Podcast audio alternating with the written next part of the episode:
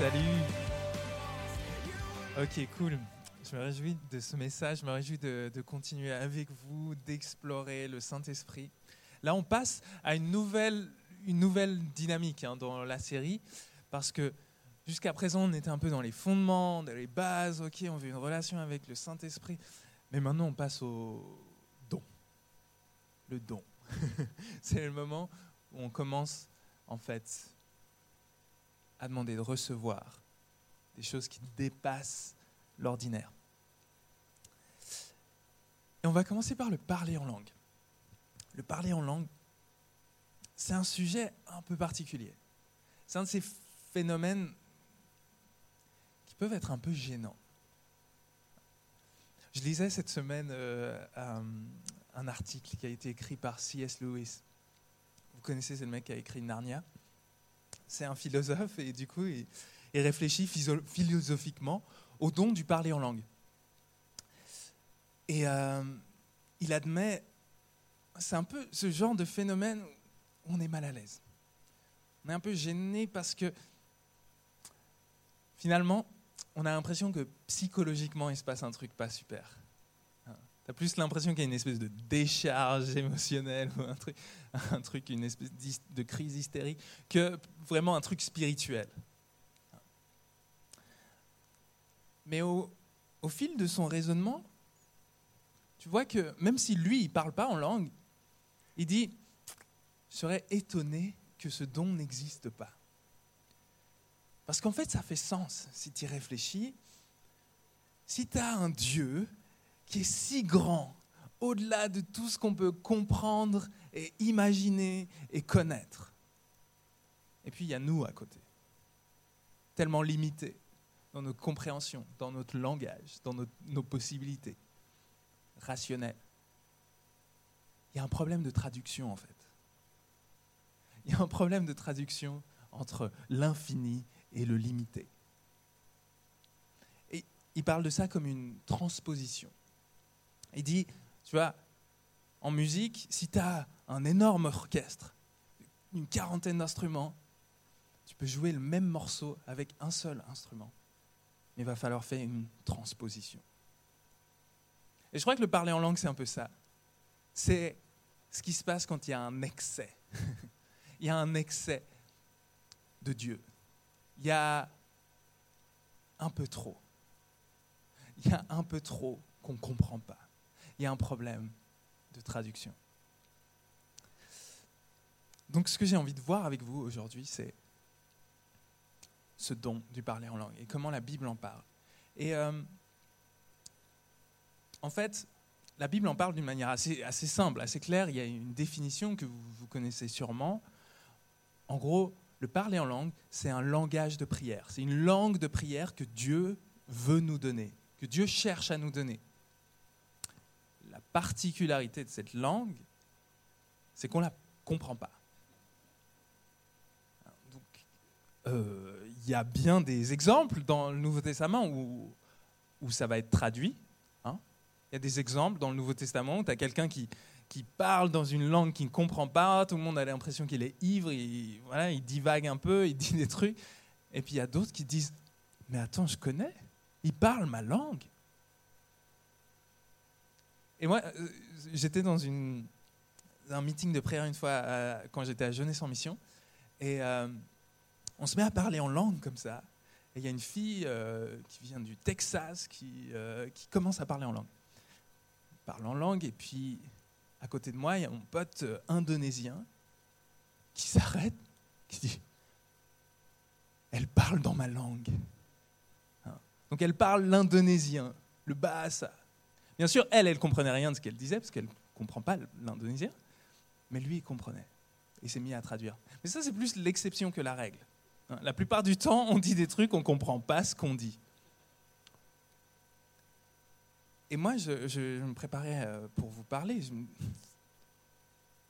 je me disais, mais pourquoi Pourquoi est-ce que Dieu veut nous donner un langage de prière qu'on ne comprend pas? C'est une bonne question. Donc ça, vaut quand même la peine que je parle. Euh, j'étais euh, tellement pas assuré que j'ai pris deux Bibles pour vous parler.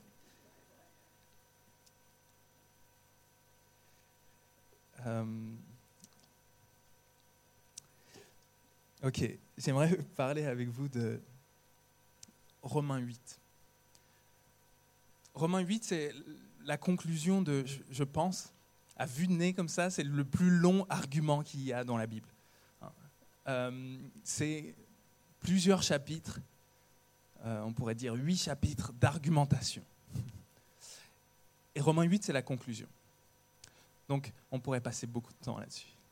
Euh, mais je vais essayer de faire court pour vous parler un peu de ce que ce chapitre essaye de nous transmettre sur Dieu et comment ça peut nous parler sur ce langage de prière que Dieu a envie de nous donner. Si on lit le premier verset, il n'y a donc maintenant aucune condamnation pour ceux qui sont en Jésus-Christ. Amen. En effet, la loi de l'esprit de la vie en Jésus-Christ t'a libéré de la loi du péché et de la mort. Donc là, il est en train de conclure son argument en disant, il n'y a plus aucune condamnation pour ceux qui sont en Christ.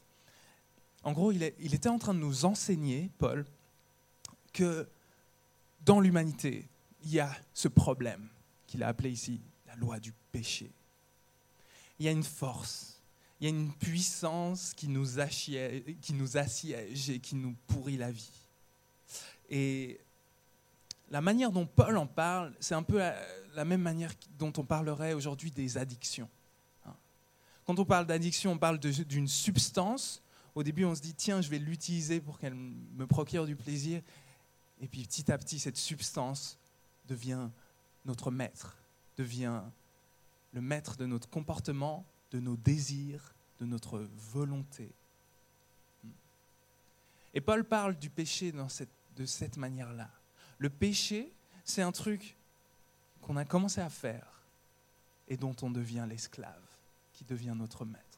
Ça commence à dominer notre manière de penser, notre manière de voir, notre manière de désirer et notre manière de nous comporter. Et dit, c'est une force de sabotage c'est une force de sabotage et, ça vient s'attaquer à tout ce qu'on aime. Chapitre 7, il dit, ce que j'ai envie de faire, je ne le fais pas, et ce que je n'ai pas envie de faire, je le fais. Ça vient s'attaquer à notre cœur.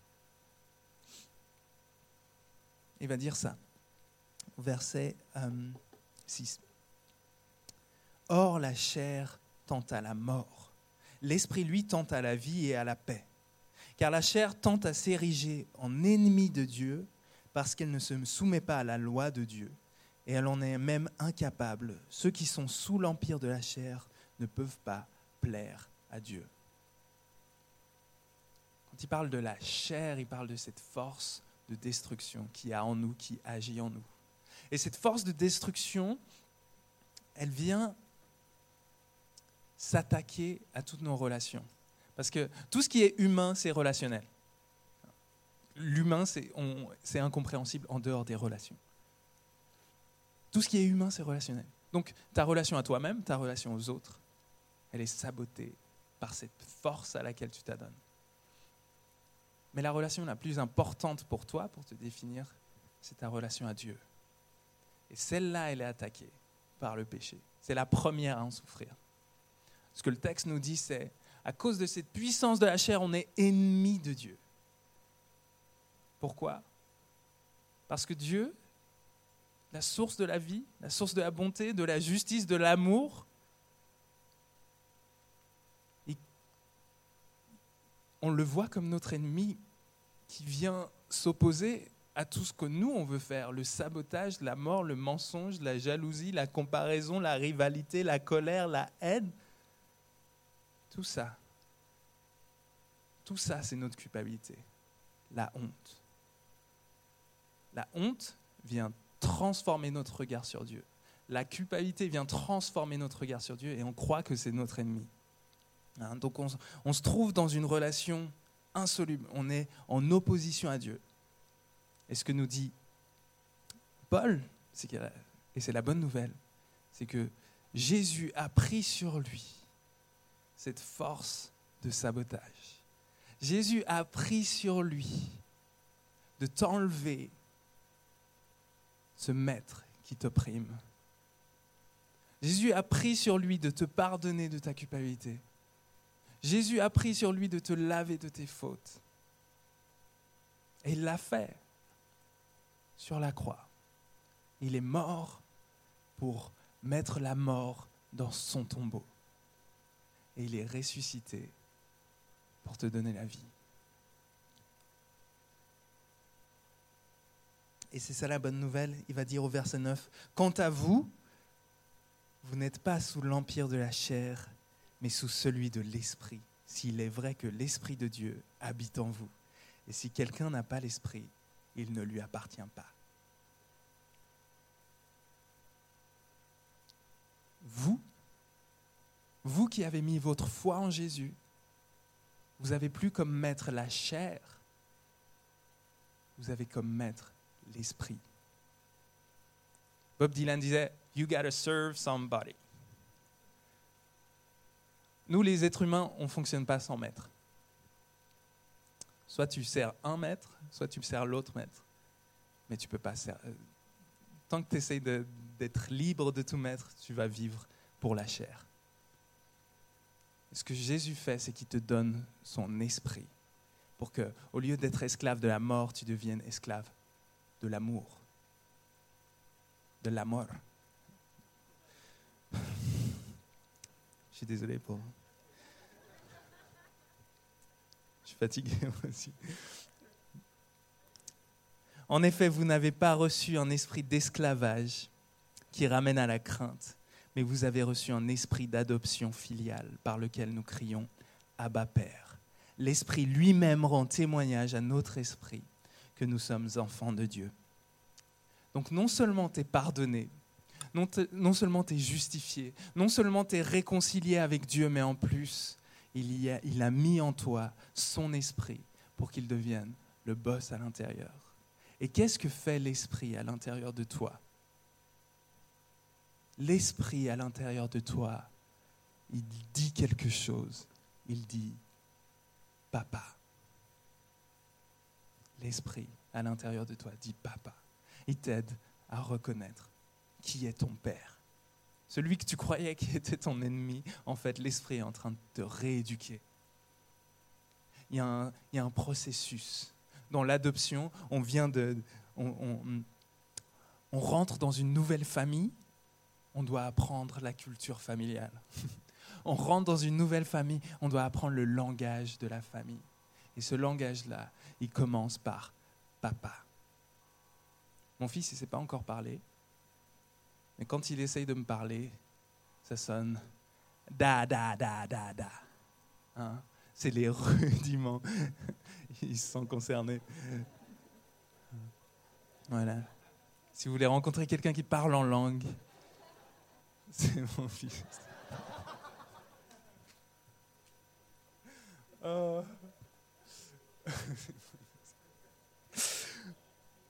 Euh, voilà le travail que Dieu veut faire en nous. Nous apprendre à dire papa. Et c'est là où j'en viens à ma deuxième Bible. Non, mais en fait, j'avais des problèmes de traduction, du coup. J'ai choisi euh, une autre Bible. Au verset 26. De même, l'Esprit aussi vient en aide à notre faiblesse, car nous ne savons pas prier comme il faut mais l'Esprit lui-même intercède pour nous en gémissement inexprimable. Et celui qui scrute les cœurs sait quelle est l'intention de l'Esprit, et c'est selon Dieu en effet que l'Esprit intercède pour les saints. Le passage est en train de nous dire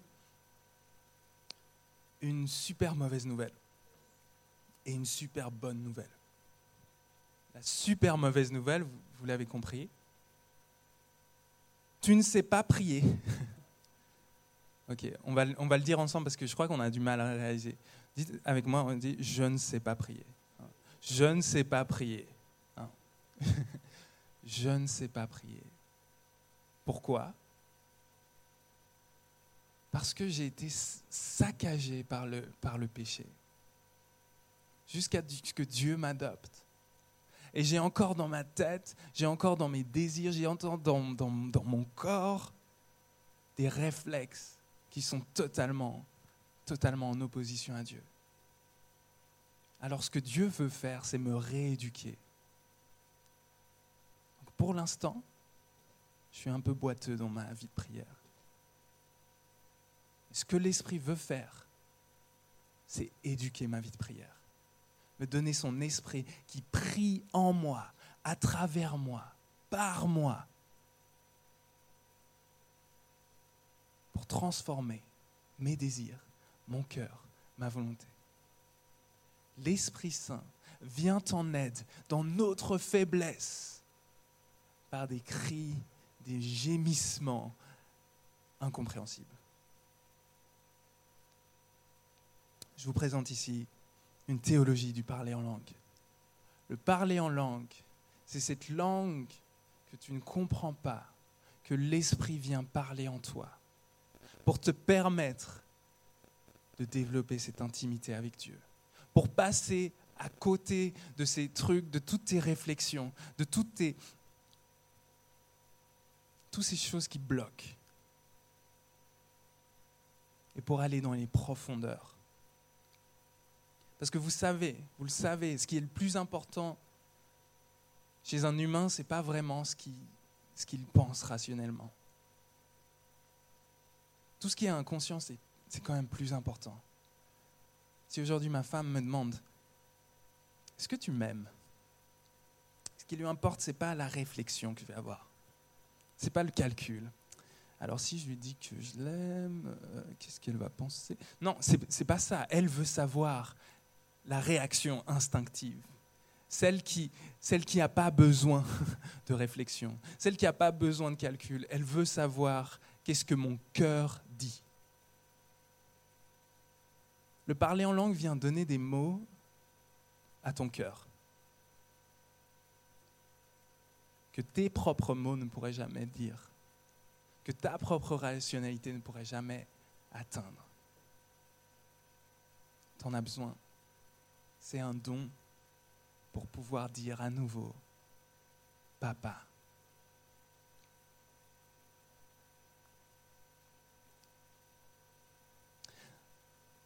J'ai pas envie de, pas envie de faire trop long parce que j'ai envie qu'on ait le temps de, de demander le don.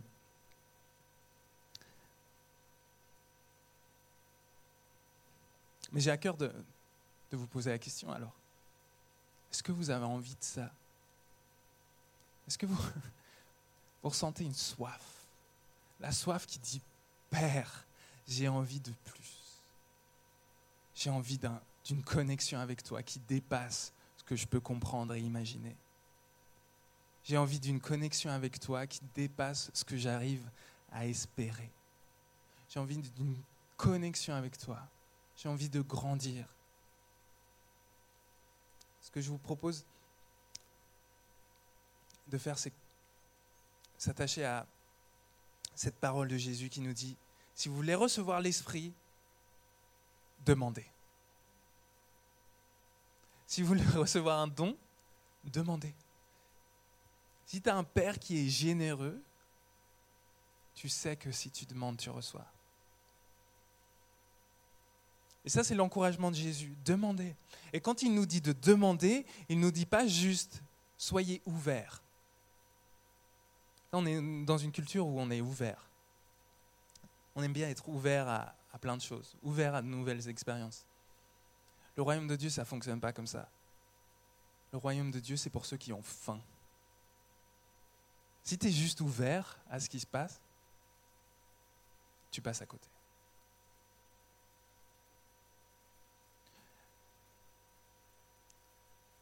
Si ma femme me demande, tu veux partir en week-end avec moi? Pour euh, vivre un truc en amoureux. Et je lui dis, je suis ouvert à l'idée. C'est pas, c'est pas, je suis mal parti. Il faut que je lui dise, oh oui, je ne veux rien d'autre que ça.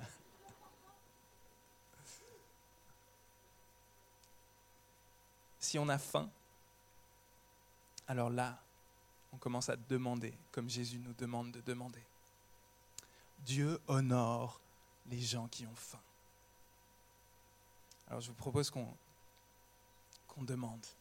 avec faim. Et si on a faim, on sait qu'on a un Dieu qui est bon, qui nous rassasie. Et peut-être il y a, un obstacle. C'est un obstacle que moi j'ai vécu dans ma vie. C'est un obstacle qui est courant dans les églises, qu'on rencontre souvent. C'est Pour moi, la, le don de parler en langue, c'est un don qui est tellement, tellement précieux. Je, parle en langue tous les jours et ça, m'édifie et j'ai jamais été plus proche de Dieu que depuis que je parle en langue. Mais il y a un truc, c'est souvent on a l'impression qu'il faut que, que Dieu nous tombe dessus et qu'il utilise nos lèvres comme, comme un ventriloque qui utilise une marionnette. C'est pas comme ça que ça se passe. Enfin, des fois ça se passe comme ça, des fois c'est un peu plus. Euh, tu pars en transe. Ou, jamais vécu ça, mais à ce qui paraît, ça se passe. Mais Dieu, il veut collaborer avec toi. Donc c'est un don aussi qui, s'attrape par la foi. Et puis, euh, des fois, tu as l'impression que tu es en train de dire du charabia, mais en fait, le don, il est actif. Donc il y a cette confiance-là qu'il faut avoir aussi. Je demande à, la band, vous pouvez monter. On va, prendre, euh, on va reprendre un chant ensemble. Et ensuite, je vais, je vais remonter sur scène et puis on va demander ensemble euh, à l'Esprit Saint plus. Ça marche?